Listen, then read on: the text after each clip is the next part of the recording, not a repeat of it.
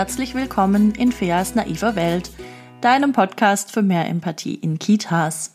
Ich erzähle hier jede Woche so kleine oder auch größere Anekdötchen und Anekdoten aus meinem Leben in der Kita aus den letzten Jahren und ähm, manchmal ist es lustig, manchmal ist es kritisch, manchmal ist es sehr direkt und ähm, ja, diese Woche geht's vielleicht lustig, auf jeden Fall kritisch und vielleicht etwas direkt um das Thema Essen in der Kita, beziehungsweise hauptsächlich das Thema Probieren.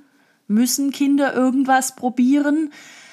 Äh, ist es notwendig, Kindern irgendwie 5000 Mal zu sagen, ah, jetzt komm, nimm doch noch das und schau mal, das ist auch so lecker? Oder wie gehen wir denn damit um? Wie könnte es vielleicht auch anders gehen?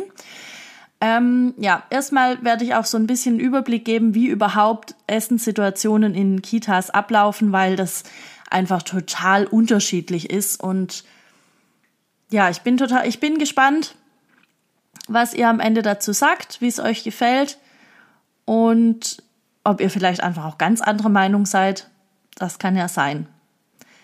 Weil, was man auf jeden Fall sagen kann, ist, dass es so ein paar Themen gibt in Kitas, die ständig immer und immer und immer wieder diskutiert werden, wo sich immer wieder Ansätze auch verändern, wo immer wieder was ganz neu gemacht wird oder wieder zurückgedacht wird. Und eins davon ist einfach die Gestaltung von Mahlzeiten, die Gestaltung von Essenssituationen. Und es ist ziemlich unerheblich, ob es dabei um Grippe oder Kindergarten geht. Es muss irgendwie jede Kita für sich da so durch und muss für das Team, das da ist und für die Kinder, die da sind und für die räumlichen Gegebenheiten auch ähm, und auch für die Größe von der Kita. Es gibt einfach auch Kitas, die sind unheimlich groß. Da muss man dann in zwei Schichten essen gehen und so weiter. Es gibt einfach ganz, ganz viele individuelle Lösungswege und ähm, deshalb, als ich entschieden habe, mich diese Woche mit dem Thema Mahlzeiten so ein bisschen zu befassen, dachte ich, okay, was ist so der kleinste gemeinsame Nenner, wo man auf jeden Fall vielleicht mal übereinkommen sollte, wie Dinge zu laufen haben oder wie es vielleicht gut wäre, das zu machen und warum überhaupt, war für mich jetzt das Probieren, so auf den ersten Blick zumindest. Und das geht, das geht schon los mit, mit so Dingen wie, dürfen die Kinder am Tisch, wenn die dann da mal sitzen und ob man jetzt einen Tischspruch gesagt hat oder nicht, egal, ja, also es geht jetzt los mit dem Essen. Ähm, dürfen die jetzt selber schöpfen? Dürfen die selbst entscheiden, wie viel sie sich auf den Teller schöpfen? Dürfen die selbst entscheiden, was sie sich da drauf schöpfen? Ich habe unlängst, das ist tatsächlich erst ein paar Jahre her, ähm, eine Kita erlebt, in der die Kollegin, die in der Küche war und das Essen entgegengenommen hat, meistens wird ja Essen in Kitas auch von außerhalb geliefert, ähm, die hat einfach großzügig mal die Nudeln mit der Tomatensoße, die noch Thunfisch zusätzlich enthielt, zusammengemischt. Und ich war sehr entsetzt, weil ich irgendwie dachte, es hat sich mittlerweile auch rumgesprochen, dass vor allem Kleinkinder, ich glaube Kinder generell, aber vor allem Kleinkinder, das nicht so cool finden, wenn da komischer Matsch auf ihrem Teller liegt, wo man nicht so richtig unterscheiden kann, was ist das jetzt eigentlich. Kinder sind nicht so sehr für Überraschungen beim Essen. Ich auch nicht im Übrigen, deshalb kann ich das vielleicht total gut nachvollziehen. Ähm, ja, und ich dachte, es hat sich irgendwie so rumgesprochen und dann waren sie natürlich auch alle ganz, ja, wie, ja, wie soll man das denn sonst machen? Das ist ja auch so viel Geschirr und das ist ja auch so viel äh, Aufwand, das muss man ja dann alles extra und ne, es ist halt viel einfacher, alles einfach in eine Schüssel zu kippen oder am besten in einen großen Wäschekorb und dann sammeln wir dann daraus mit, einem, mit einer großen Schöpfkelle die Nudeln und den Thunfisch und alles, was es so gibt, wenn man es ordentlich einmal vermischt hat. Und dann muss man es ja nur noch in fünf Schüsseln äh, schöpfen und nicht in zehn, weil, wenn man fünf Tische hat. Kann ich verstehen, aber nicht zielführend. Ja. Ähm, und was macht man denn dann, wenn jetzt die Anna wieder irgendwie rumzickt, weil es helle Soße gibt statt dunkler und weil sie halt keine helle Soße mag. Ja, dann muss auf jeden Fall ein Tröpfchen davon auf den Teller und dann muss das da sein. Und das ist auch dann egal, wenn Anna dann schreit bis irgendwo hin und man hört sie quasi von hier bis nach Berlin oder auch umgekehrt. Ähm, das ist dann egal, weil das muss auf jeden Fall auf dem Teller sein und dann muss man sie darauf hinweisen, dass sie das jetzt mal probieren muss. Ganz klare Sache. Gut, bevor ich mich da jetzt zu sehr dran aufhänge, was so die einzelnen Situationen sein können, in denen Kindern gesagt wird, sie sollen jetzt was probieren und ich glaube, man hört schon raus, ich bin nicht so sehr dafür, ähm, würde ich noch mal kurz darauf eingehen, wie Essenssituationen aussehen. Also in vielen Kitas ähm, ist es einfach so, dass es mehrere Tische gibt und dann sitzt eine oder zwei ähm, pädagogische Fachkräfte sitzen dann damit dabei. Und ähm, in manchen Kitas essen die mit. In manchen Kitas können sich auch Fachkräfte Essen mitbestellen und das dann essen. In anderen gibt's mehr sowas, was man einen pädagogischen Happen nennt. Ich nehme an, alle, die jetzt hier zuhören, haben davon auch schon irgendwie was gehört oder das wird auch so gehandhabt. Es geht einfach drum, so ein bisschen was mitzuessen, damit die Kinder sehen, wir essen das auch. Es hat diesen Vorbildcharakter. Was ja vielleicht eine ganz nette Sache ist. Ähm, es sehen die einen so und die anderen sehen so. Das ist auch was, wo es um, wo, wo es ganz viele Diskussionen gibt, ähm, wo es auch manchmal dann darum geht, nehmen die jetzt da zu viel, essen die den Kindern jetzt das Essen weg? Ähm, muss ich das mitessen, wenn ich doch eigentlich gerade Weight Watchers Diät mache oder wenn ich doch eigentlich äh, mir irgendwie was eigenes mitgebracht habe und das jetzt nicht essen will oder wenn ich vielleicht keinen Hunger habe oder oder oder oder muss ich auch den Fisch probieren, obwohl ich schon weiß, dass ich keinen Fisch mag? Großartiges Thema. Ähm, ja, also da gibt's einfach ganz, ganz verschiedene, verschiedene Situationen. Dann kommt immer noch dazu, wie groß ist die Kita. Manche Kitas gehen in zwei Schichten zum Essen oder auch in drei. Also das heißt, die einen, die vielleicht schneller müde sind oder früher abgeholt werden oder, oder, oder, oder, die gehen dann schon früher und die anderen gehen eine halbe Stunde oder eine Stunde später. Ähm, das Ganze erreicht jetzt wahrscheinlich noch mal so einen Gipfel, wenn wir jetzt mit diesen Corona Bestimmungen leben müssen, wo dann äh, gewisse Abstände noch eingehalten werden und wo ähm, zwischendurch alles geputzt werden muss und so weiter. Ähm, aber grundsätzlich gilt, dass, dass sich in, in der Ausführung von Essenssituationen ganz viel Haltung der Erwachsenen spiegelt, ganz viel Haltung erstens mal mir gegenüber, meinem eigenen Körper und meinem Essverhalten gegenüber, aber auch ähm, den, den Kindern gegenüber, welches Bild habe ich von Kindern, welches Bild habe ich von Kindheit, was habe ich vielleicht auch selbst vermittelt bekommen. Also diese äh, Situationen sind da einfach hochspannend, da kann man richtig schöne äh, Studien anstellen teilweise. Und deswegen äh, ist da auch sehr viel Potenzial zur Reflexion drin. Ähm, aber auch ganz viel Potenzial, um den Kindern den eigenen Willen aufzudrücken. Und ja, der Rest ist mir jetzt erstmal egal, weil es, weil das einfach den Rahmen sprengt. Aber ähm, ich möchte hier schon mal einfach sagen, wir, wir haben, ich glaube, jede Kita hat mittlerweile in ihrer Konzeption verankert Partizipation. Und dann ist das total blumig ausgeführt. Dann stehen da irgendwie ganz tolle Sachen drin, wie Kinder dürfen bei uns im Alltag mitbestimmen. Kinder dürfen entscheiden, welche, äh, welche Projekte gemacht werden, ähm, wo, wohin der Ausflug geht und so weiter und so fort.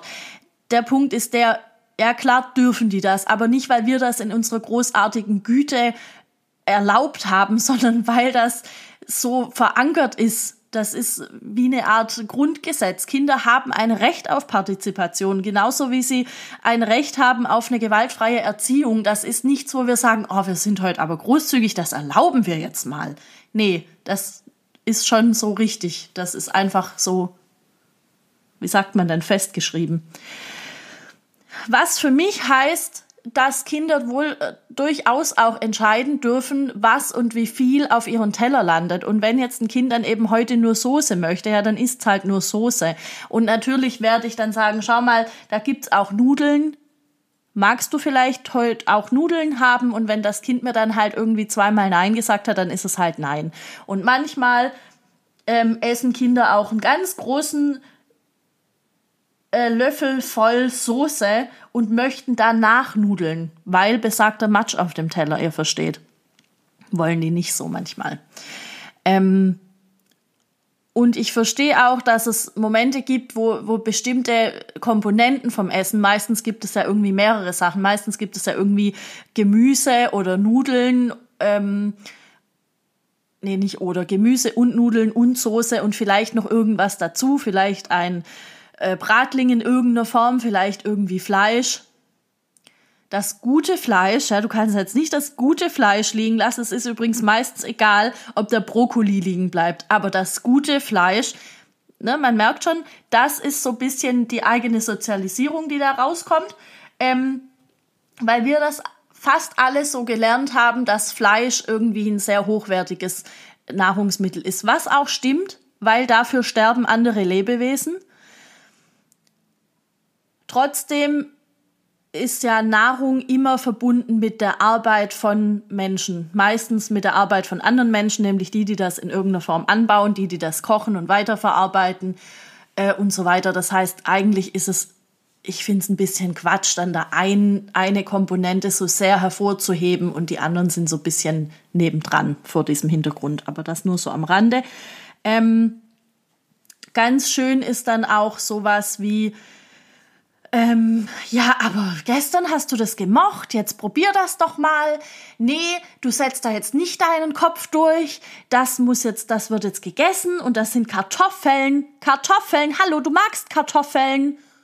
So, und die Frage, die ich mir stelle, ist, okay, wo, wo fängt Gewalt an? wo ist der Druck einfach echt dann zu groß? Wo muss man sagen, jetzt ist gut? Und ich finde schon davor ist der Punkt erreicht. Ich finde tatsächlich, ähm, dass man einfach manche Dinge hinnehmen sollte. Dass man ein, dass wir alle bei manchen Sachen einfach sagen müssen, okay, du magst heute keine Kartoffeln, das kann ich verstehen. Ich möchte auch nicht jeden Tag Kartoffeln essen. Ich glaube, das kommt von dieser Mentalität, was auf den Tisch kommt, wird gegessen. Ähm, und das, und das ist hilfreich in Situationen, in denen wir uns im Krieg befinden oder kurz danach, aber im Moment tun wir das nicht. Wir haben momentan, glaube ich, alle eher einen Überschuss an Nudeln und Klopapier zu Hause. Das heißt, es ist nicht notwendig, Kindern zu sagen, und alles, was du dir auf den Teller genommen hast, das musst du jetzt auch essen oder du musst das jetzt alles probieren, weil und es gibt auch nichts anderes. Das ist einfach nicht, äh, nicht notwendig derzeit. Und ich hoffe und ich glaube, dass das auch noch eine Weile so bleibt. Das heißt, wir können da alle getrost einfach mal umdenken und sagen, okay, du möchtest heute keine Kartoffeln. Gut, kann ich verstehen. Ich habe letzte Woche, hätte ich mir irgendwie jeden Tag was gibt's denn? Reis und Gemüse reinzimmern können, wie blöd. Und diese Woche würde ich liebend gern einfach einen Grießbrei mit Kirschen essen. Das kann ich verstehen.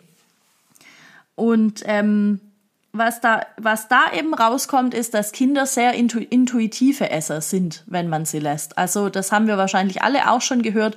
Kinder essen dann, wenn sie hungrig sind und sie essen das, was ihr Körper gerade braucht. Und auch die Menge, die ihr Körper gerade braucht. Also ich halte auch nicht so viel davon zu sagen, ja, aber der hat jetzt heute viel zu wenig gegessen oder der hat heute viel zu viel gegessen. Die machen das schon richtig, wenn wir sie lassen. Ähm, es gibt da tatsächlich mittlerweile auch eine Art ja, Umlernprogramm ist das falsche, aber es gibt äh, ein, ein Online-Programm, in dem man das wieder lernen kann, auch als erwachsener Mensch, wieder intuitiv zu essen und darauf zu vertrauen, dass mein Körper die richtige Menge bestimmen wird und dass mein Körper herausfinden kann, was er jetzt gerade braucht. Und das kann auch mal ein Stück Schokolade sein, aber eben ein Stück und nicht die ganze Tafel. Oder das kann auch fünf Tage irgendwie Kartoffelbrei sein mit Kraut, keine Ahnung, was man zu Kartoffelbrei sonst noch so isst, Spinat oder Fischstäbchen oder so. Ähm, aber der Körper wird das lernen, wenn, wenn wir das, wenn wir uns da auf den Weg machen. Das ist dann ein sehr aktiver Prozess und es wäre doch eigentlich viel schöner, wenn man den Kindern das nicht abtrainiert, indem man sagt, aber jetzt musst du das mal probieren und jetzt musst du das essen und es gibt jetzt auch nichts anderes. Das ist nämlich das nächste, was dann daraus resultiert, wo ich auch wieder denke, okay, ist, ist das jetzt vielleicht schon Gewalt? Ist das jetzt schon das Recht auf Partizipation und auf Mitbestimmung einfach mal abgesprochen? Nämlich dann, wenn Klein Erna partout gar nichts essen möchte. Und man hat jetzt alles probiert und man hat den Teller auch nochmal getauscht, weil sich da jetzt doch ein Klecks Russe und ein Klecks Kartoffelbrei drauf verirrt hatte und sie hat, und sie alles zusammengeschrien hat. Und aus Berlin haben schon irgendwelche anderen Erzieherinnen angerufen, haben gesagt, was denn war da bei euch los? Und dann hat man also den Teller getauscht, aber Klein Erna möchte immer noch nichts essen. Und jetzt gibt's da so grandiose Formen von, wir sitzen das jetzt aus, die wird schon essen, wenn sie irgendwann Hunger hat oder vielleicht hat sie auch keinen Hunger. Und ich finde, das ist so ein Machtgehabe, was ich mit einem Kind zur Mittags, also sowieso nie, aber schon gar nicht zur Mittagszeit einfach nicht führen muss. Also das ist so, klar kann ich jetzt da meinen Willen durchdrücken, einfach weil ich erwachsen bin.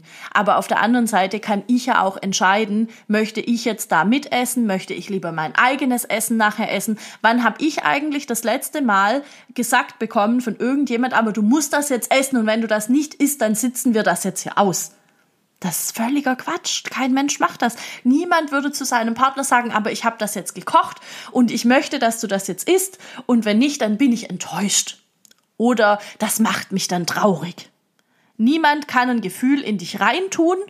Niemand, außer du lässt es zu. Und außerdem ist das auch ähm, Verantwortung abgeben an ein Kind, das das überhaupt nicht versteht, von was wir da gerade reden.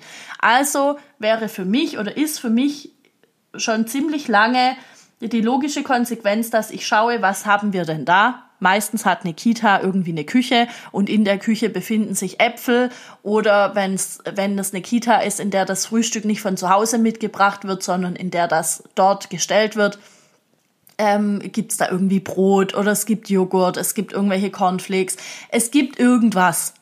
Und dann biete ich dem Kind das an. Und ich kann den leisen Aufschrei hören, ja, weil ich habe den auch schon in echt und schon sehr laut gehört. Das kannst du nicht machen. Wenn wir das anfangen, dann wollen das alle. Jo, Siglinde, das ist gut möglich. Ja, und wo kommen wir denn dann dahin?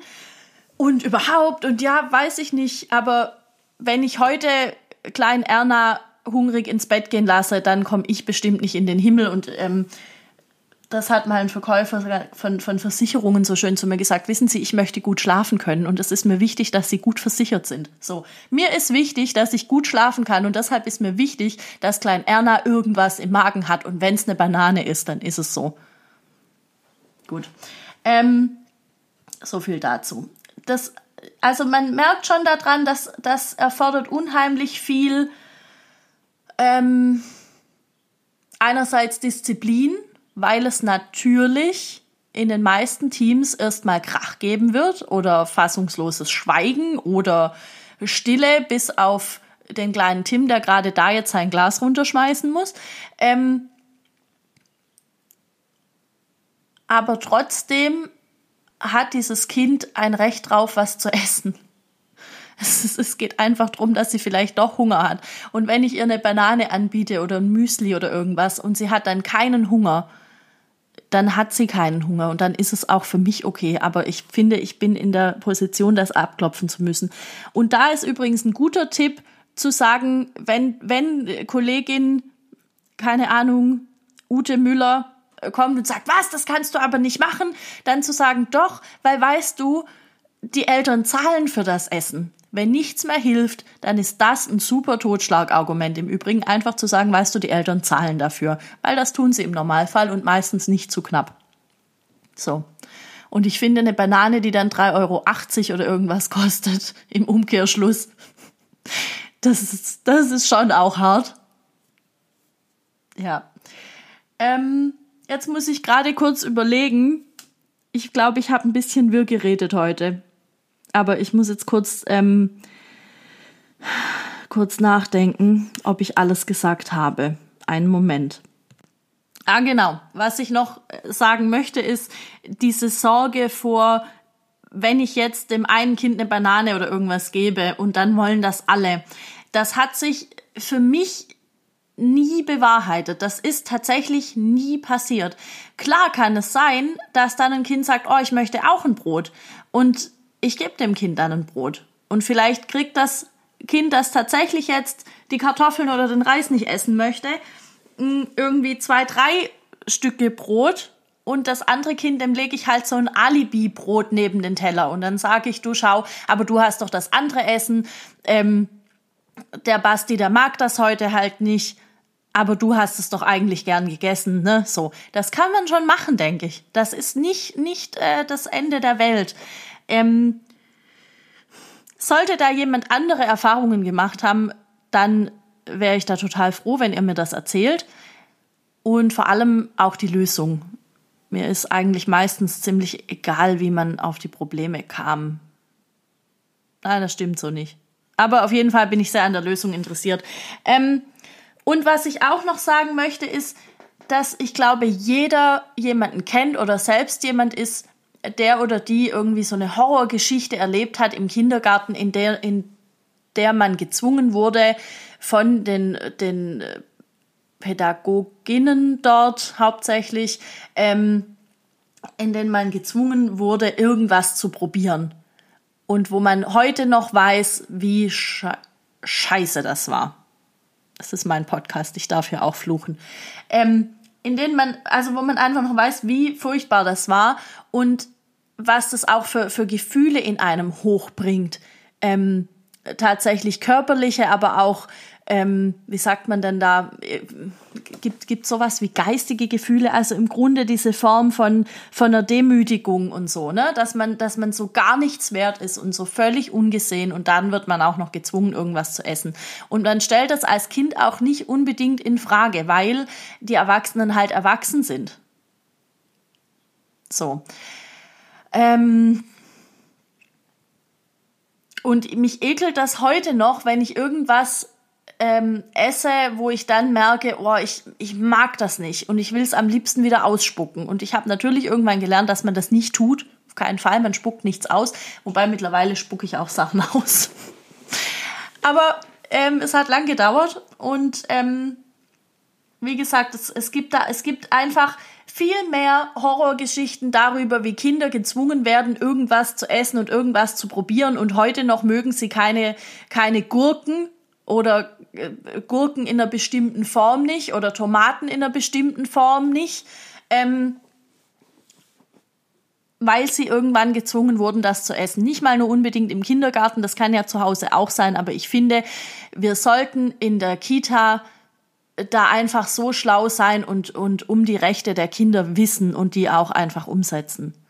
Das liegt natürlich an uns. Es wird kein, kein Kind aufstehen und sagen, übrigens, das hier sind die Kinderrechte und äh, haltet euch da mal dran, weil sonst hole ich meinen Anwalt. Das wird nicht passieren, aber wir sind die Anwältinnen der Kinder. Wir müssen das umsetzen. Und das ist wichtig. Und ähm, ich hoffe, dass ich da jetzt einige ermutigen konnte, ähm, da nochmal dran zu gehen, wenn ihr solche Leute im Team habt, die da einfach irgendwie noch ein bisschen von vorgestern sind, das nochmal anzugehen. Ihr müsst das nicht so offensiv machen, wie ich das mache. Das ist nicht oder gemacht habe. Im Moment ist das nicht notwendig, Gott sei Dank, weil ich ein ganz tolles Team habe ähm, und wir uns da alle einig sind, tatsächlich. Mm, das ist wirklich auch schön. Aber wie gesagt, ich habe das ganz oft an ganz vielen Stellen äh, anders erlebt und ich kriege das auch immer wieder mit von anderen ähm, Fachkräften, mit denen ich befreundet bin oder auf Fortbildungen sitze und so weiter. Das brauche ich jetzt hier gar nicht so genau ausführen. Auf jeden Fall hoffe ich, dass ich da jetzt einige ermutigt habe, zumindest das vielleicht nochmal im Team anzusprechen und auch da nochmal neue, neue Gedanken einfach reinzubringen. Und eine gute Möglichkeit, um das im Team auch nochmal äh, anzusprechen, ist zum Beispiel zu fragen, was wäre denn was, worauf sich die anderen einlassen können. Was wäre denn, also wenn, wenn wir jetzt nicht drumrum kommen, dass alles auf dem Teller einmal vertreten sein muss, können wir uns dann wenigstens darauf einigen, dem Kind nicht die ganze Zeit zu sagen, schau, das und das liegt auch noch auf dem Teller, jetzt probier das doch mal. Oder wenn wir uns darauf einigen können, das muss nicht auf dem Teller liegen, aber ich finde schon, dass ich dem Kind ständig nochmal sagen muss, schau mal, hier gibt's noch eine Schüssel mit, äh, was gibt's denn da? Erbsensuppe. Dann probier doch nochmal die Erbsensuppe. Also, ähm, was, was ist so der, der, das, das kleinste, der kleinste Kompromiss, auf den wir uns einigen können und können wir vielleicht einfach besprechen, dass wir so eine Art Probezeit machen. Keine Ahnung, drei bis vier Monate ist, glaube ich, eine ganz gute Zeit, sowas. Ähm, ja. Also keine Ahnung, ob ihr das so im, im Detail brauchen könnt, aber ich kriege über Instagram immer wieder Nachrichten von Menschen, die gerne mehr, mehr, ähm, wie sagt man denn? Gott, ich habe heute ein bisschen Wortschw Wortfindungsschwierigkeiten. ähm, ich kriege immer wieder Nachrichten von Menschen auf Instagram, die gerne mehr, mehr inhaltlichen Input hätten, mehr, mehr Argumente. Und deshalb habe ich das heute versucht, so ein bisschen zu berücksichtigen, ähm, damit die, wenn die das hören, vielleicht sagen, ah ja, cool, das kann ich machen. So. Und äh, in diesem Sinne wünsche ich euch jetzt eine schöne Woche. Und ja, esst intuitiv, passt auf euch auf, lasst die Kinder auch intuitiv essen. Ich glaube, das wäre schön. Und bis dann, also bis nächste Woche, wünsche ich euch eine schöne, genussvolle Woche. Ciao!